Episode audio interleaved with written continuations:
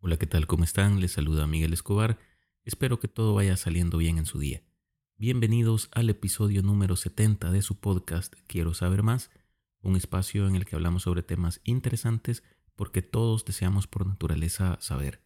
Llegó el fin de semana y con ello el resumen de las noticias más relevantes de esta semana. Esto no requiere mayor explicación, así que sin más, comenzamos.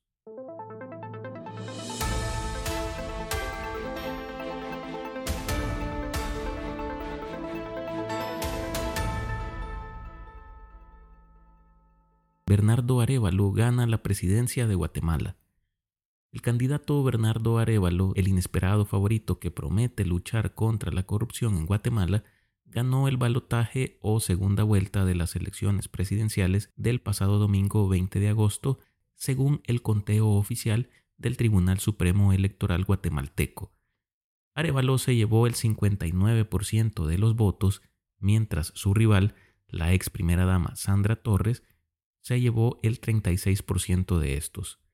Los casi 3.500 centros de votación funcionaron con normalidad durante la jornada, sin que se reportaran incidentes significativos, informó el Tribunal Supremo Electoral por medio de su presidenta Irma Palencia, quien afirmó que hubo un porcentaje histórico de participación de casi el 45%, mientras el presidente Alejandro Yamatei felicitó a los guatemaltecos por la jornada electoral, a la vez que dio por hecho el triunfo electoral de Arevalo y lo invitó a iniciar el proceso de transición ordenada para el cambio de gobierno.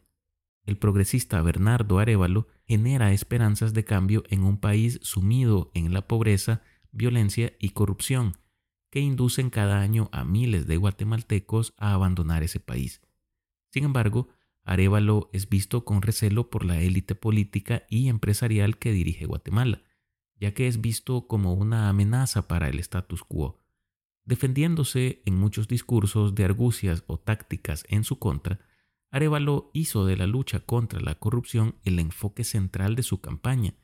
Se dedicó al escrutinio de cómo la frágil democracia de Guatemala, plagada en repetidas ocasiones de gobiernos envueltos en escándalos, ha pasado de implementar estrategias anticorrupción innovadoras a clausurar dichos esfuerzos y forzar a jueces y fiscales a huir del país. Mientras tanto, la candidata del partido Unidad Nacional de la Esperanza, UNE, Sandra Torres Casanova, no reconoció en un principio la victoria de su oponente Bernardo Arevalo de León, quien resultó electo como el nuevo presidente de Guatemala para el periodo de 2024 a 2028 el partido de Sandra Torres anunció el pasado lunes que se encuentra en sesión permanente para analizar lo acaecido durante la votación por la presidencia. Además, la organización resaltó por medio de un comunicado que fijarán su postura definitiva cuando se esclarezcan los resultados con total transparencia. Sandra Torres alegaba que el Tribunal Supremo Electoral nunca declaró supuestas anomalías en el sistema de digitalización de votos en la ciudad de Guatemala. Aún este viernes 25 de agosto, días después de la elección, el partido UNE ha denunciado un presunto fraude electoral por medio de un comunicado en el que mencionan que han podido observar muchas incongruencias, contradicciones y sobre todo variaciones de datos que evidencian irregularidades que incidieron en los resultados verdaderos de las votaciones.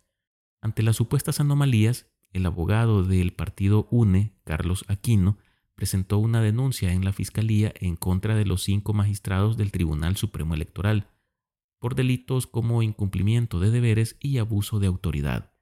En la denuncia, este litigante asegura que los magistrados ocasionaron fraude electoral que cambió los resultados verdaderos de las votaciones, vulnerando la voluntad popular expresada por el pueblo a través del voto. Aquino comentó que debido a la serie de irregularidades, solicitó a la Contraloría General de Cuentas una auditoría informática forense de todos los sistemas informáticos del Tribunal Supremo Electoral. La campaña de Arevalo, el ganador de esta elección, contrastó con la de su rival, quien se enfocó en gran medida en la delincuencia y prometió emular en Guatemala las medidas severas contra las pandillas que ha aplicado Nayib Bukele en El Salvador. Sandra Torres durante su campaña también resaltó temas sociales oponiéndose a la legalización del aborto, el matrimonio igualitario y la marihuana, y apoyó el incremento de la asistencia alimentaria y monetaria en las comunidades pobres. Hay que resaltar que esta señora Sandra Torres contabiliza con esta su tercera derrota consecutiva en elecciones presidenciales, ya que antes, tanto en 2015 como en 2019, se había postulado a este cargo sin haber obtenido la cantidad de votos suficiente para convertirse en presidenta de este país. A pesar de algunas diferencias obvias, Bernardo Arevalo y Sandra Torres coincidieron en algunos temas a lo largo de su campaña. Ambos candidatos, por ejemplo, llamaron la atención sobre la escasez de infraestructura decente en Guatemala, señalando que fuera de la ciudad el país carece de carreteras pavimentadas en buen estado. Ambos candidatos propusieron construir miles de kilómetros de nuevas carreteras y mejorar las existentes. Ambos también se comprometieron a construir la primera línea de metro de la ciudad de Guatemala. Aún así, Bernardo Arevalo simboliza un quiebre de la manera tradicional de hacer política en Guatemala. La contienda se desarrolló en medio de una represión por parte del actual gobierno conservador contra fiscales, jueces y organizaciones sin fines de lucro, además de periodistas, como el caso de José Rubén Zamora, editor de El Periódico, quien fue sentenciado en junio de este año a la pena de seis años de prisión por la supuesta comisión del delito de lavado de dinero, cuando a todas luces esta condena resultó de un proceso que pudiésemos llamar como una persecución política. El ahora presidente electo de Guatemala, Bernardo Arevalo de León, asumirá la presidencia el próximo 14 de enero y se espera que cuando se oficialicen los resultados inicie el proceso de transición con el actual presidente Alejandro Yamatei. Continuamos. Países del BRICS inician cumbre en Sudáfrica. El presidente sudafricano recibió a sus pares de China y Brasil, Xi Jinping y Lula da Silva respectivamente, así como al primer ministro de la India, Narendra Modi, para un encuentro que se prolongó hasta el pasado jueves 24 de agosto. Lula da Silva y Xi Jinping fueron los primeros en llegar a la capital económica sudafricana, mientras que Modi y el ministro ruso de Exteriores, Sergei Lavrov, que acude en representación de Moscú, llegaron a lo largo de la mañana. El presidente ruso Vladimir Putin es objeto de un mandato de arresto por parte de la Corte Penal Internacional por incidentes en la guerra de Ucrania, por lo que participó en este encuentro por medio de videoconferencia. La decimoquinta cumbre de los BRICS llega en un momento de división en la escena internacional que se ha amplificado por este tema de la invasión rusa a Ucrania, ya que ni Sudáfrica, ni China, ni la India han condenado esta ofensiva de Rusia. Brasil se ha negado a enviar armas a Ucrania o a imponer sanciones a Moscú. Sudáfrica ha insistido en su política de no alineación. Por su lado, el presidente chino, Xi Jinping, afirmó que los dirigentes en la cumbre exhortarán a la comunidad internacional a promover un papel más importante del mecanismo de cooperación de los BRICS en la gobernanza mundial. El bloque, nacido en 2009, representa actualmente el 23% del PIB mundial, así como el 42% de la población y más del 16% del comercio global. Pese a la disparidad de sus miembros, los BRICS coinciden en la reivindicación de un equilibrio político y económico mundial más inclusivo, en particular frente a Estados Unidos y la Unión Europea. El grupo busca extender su influencia y plantea abrirse a nuevos miembros. Al menos 40 países han expresado su deseo de unirse a este club, incluidos Argentina, Irán, Bangladesh y Arabia Saudita. Lula da Silva, en el marco de todas estas reuniones, se pronunció sobre su interés en que Argentina pueda participar en los BRICS, pero los cinco miembros actuales, alejados geográficamente y con economías de crecimiento dispar, han dado señales de tener opiniones divergentes sobre los países que deberían entrar en el bloque y las condiciones de acceso. Sin embargo, el presidente de Sudáfrica anunció este jueves que el grupo había acordado el ingreso de Argentina, Arabia Saudita, Egipto Etiopía, Emiratos Árabes Unidos e Irán. Anunció que habían llegado a un acuerdo sobre los principios rectores, estándares, criterios y procedimientos del proceso de expansión de los BRICS. Esto durante la última jornada de la decimoquinta cumbre de jefes de Estado y de Gobierno del grupo en Johannesburgo. En los últimos años, China había presionado a favor de esa alternativa de expansión del bloque, burlándose de las sanciones y de la jurisdicción de largo alcance de los Estados Unidos, al mismo tiempo que desarrollaba su plan de inversión en infraestructura dirigido a los países en desarrollo. La India, por su parte, ha tratado de permanecer neutral, posicionándose ante Occidente como un baluarte contra la expansión militar china y manteniendo al mismo tiempo lazos comerciales con Rusia y negándose a condenar la invasión en Ucrania. Sin embargo, hay un tema delicado en las relaciones entre estos dos países que tiene que ver con enfrentamientos militares en la frontera de facto de ambos, que ha dejado muertos de eh, ambos lados. Narendra Modi y Xi Jinping no han mantenido conversaciones bilaterales formales desde que comenzaron estos enfrentamientos en mayo de 2020. A pesar de muchas rondas de negociaciones y compromisos a múltiples niveles, las tensiones militares continúan la India ha dicho que no puede haber vínculos normales si China viola los acuerdos fronterizos. Otro punto importante para China ha sido impulsar una narrativa de utilizar a los BRICS como un contrapeso de Estados Unidos y el G7. Otros miembros se han mostrado más moderados. El presidente brasileño Lula da Silva, por ejemplo, dijo que los BRICS no buscaban ser un contrapunto al G7, al G20 o a Estados Unidos, contradiciendo el enfoque de Xi Jinping, mientras que el presidente sudafricano Cyril Ramaphosa, en la misma línea, afirmó en un discurso televisado que no se dejarían arrastrar a una contienda entre potencias globales. Putin, por videoconferencia, destacó que los cinco países de los BRICS superan al grupo de los siete países más desarrollados, el G7, en paridad de poder adquisitivo. Además, señaló como un proceso irreversible la renuncia al dólar en los intercambios y transferencias entre Brasil, Rusia, la India, China y Sudáfrica. Como resultado, el porcentaje del dólar en las operaciones de exportaciones e importaciones en el marco de los BRICS disminuyó, destacó el mandatario ruso sobre la llamada desdolarización de las economías del bloque, que éste busca contrarrestar con el impulso de monedas locales para comerciar. Como siempre, les invito a mantenerse pendientes de este tipo de temas, ya que ponen de manifiesto los cambios significativos que pueden darse geopolíticamente hablando. Y aunque no lo veamos así, esto tiene potencial para cambiar el orden mundial en un futuro cercano.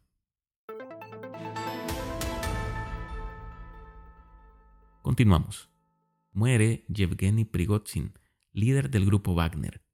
Yevgeny Prigozhin el jefe de los mercenarios del grupo Wagner, empresa privada que combatió junto al ejército ruso en la guerra de Ucrania, murió presuntamente este miércoles luego de que un avión en el que viajaba con otros nueve tripulantes se estrellara accidentalmente, como dijo el jefe Gorgori, guiño guiño.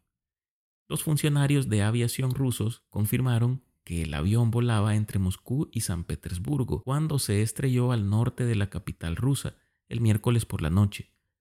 Según información preliminar, las 10 personas que iban a bordo murieron, agregando que todos los cuerpos han sido recuperados totalmente carbonizados, así que será probablemente necesario realizar pruebas de ADN para confirmar sus identidades. En el canal de Telegram Grey Zone, vinculado al grupo Wagner, se informó que el avión había sido derribado por el ejército ruso, aunque los miembros no proporcionaron ninguna evidencia que respaldara esta afirmación. Últimamente, Putin y Prigozhin parecían haber superado sus conflictos. El ex jefe de Wagner se encontraba días anteriores al evento en África grabando videos de presuntas nuevas misiones de sus hombres. Recordemos que a finales de junio Prigozhin lideró un motín armado contra los dirigentes militares de Rusia. Ocupó sin resistencia la central de comando en Rostov del Don, marchó con una parte de su ejército privado a Moscú y ordenó derribar un avión y un helicóptero que habían intentado detenerlos. Creo que con estas acciones firmó su sentencia de muerte. En medio de la guerra de invasión rusa en Ucrania, Prigozhin había desafiado militarmente al jefe del Kremlin como ninguna otra persona lo había hecho antes.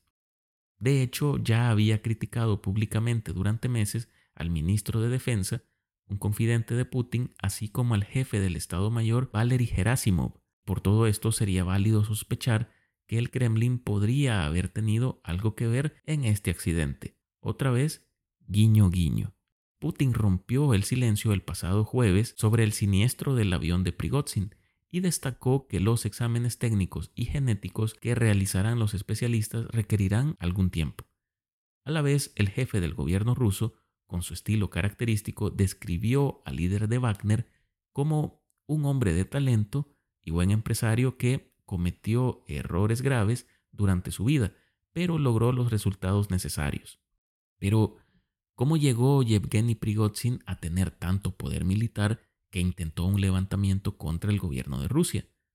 Su carrera estuvo guiada por una ley tácita de la política rusa. Mientras más cerca se está del presidente, más dinero se gana. Y él aplicó rápidamente esa estrategia.